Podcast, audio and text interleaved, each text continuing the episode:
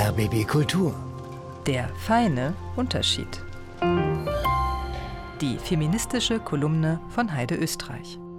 Und in der geht es heute nicht um einen feinen, sondern um einen ziemlich dicken Unterschied. Denn Männer von Gewicht und Frauen von Gewicht, das sind offenbar zwei grundverschiedene Sachen. Das lernen wir jetzt gerade am Beispiel von Ricarda Lang, einer jungen und nicht schlanken Politikerin, die sich dieses Wochenende bei den Grünen als Parteichefin zur Wahl stellt. Seit ihrem ersten Auftritt bei der Impfdebatte im Bundestag am Mittwoch rollt eine Hasswelle gegen sie durch die sozialen Medien. Heide Österreich ist reingetaucht. Die Älteren unter uns erinnern sich noch an Moppelchen Joschka Fischer, Außenminister der ersten rot-grünen Regierung. Der war mal dick, mal dünn und äußerst mitteilsam, auch was dieses Detail seines aufregenden Lebens anging, was ihn vielen noch sympathischer, weil so menschlich machte.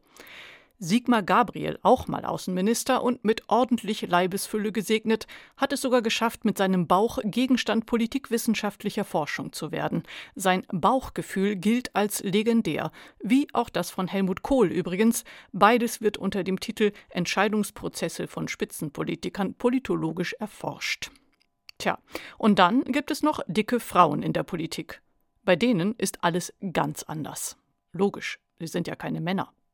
Dicke Frauen sind nicht menschlich, und über ihr gutes politisches Bauchgefühl habe ich auch noch keine Abhandlung gefunden. Kein Wunder, denn dicke Frauen kommen in hohen politischen Positionen so gut wie gar nicht vor. Warum nicht? Da muss man nur das aktuelle Anschauungsbeispiel studieren. Die dicke grünen Politikerin Ricarda Lang stellt sich nämlich am Wochenende als neue Parteichefin zur Wahl.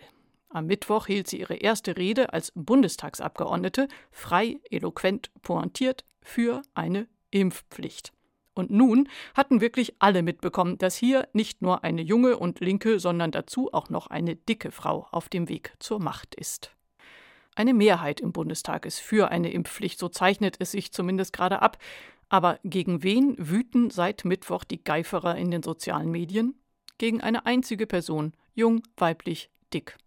Body-Shaming wie aus dem Lehrbuch in der harmloseren Variante noch getarnt als Gesundheitsvortrag nach dem Motto Die will uns was über unsere Körper erzählen. Die gehässigeren Postings können Sie sich selber ausmalen. Dass nun gerade und ausschließlich Ricarda Lang Zielscheibe des Hasses wird, zeigt, dass es um Argumente nicht geht. Es geht darum, politische Gegner mit unfairen Mitteln fertig zu machen. Dass dieses Bodyshaming überhaupt funktioniert, enthüllt aber auch eine unangenehme Wahrheit über uns alle als Gesellschaft.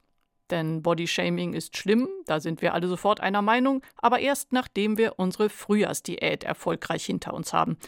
Will sagen, die meisten von uns und in erster Linie die Frauen betreiben Bodyshaming bei sich selbst.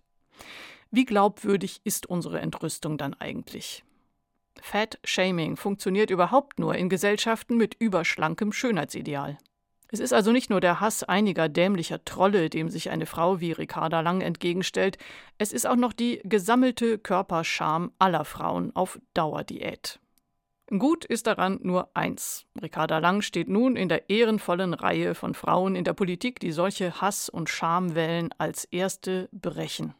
Und als Wellenbrecherin kann man eins gut gebrauchen, eine richtig kräftige Statur. Sagt Heide Österreich. Ihre feministische Kolumne hören Sie immer freitags um diese Zeit bei uns und jederzeit im Netz natürlich auf rbbkultur.de, auch zum Runterladen als Podcast.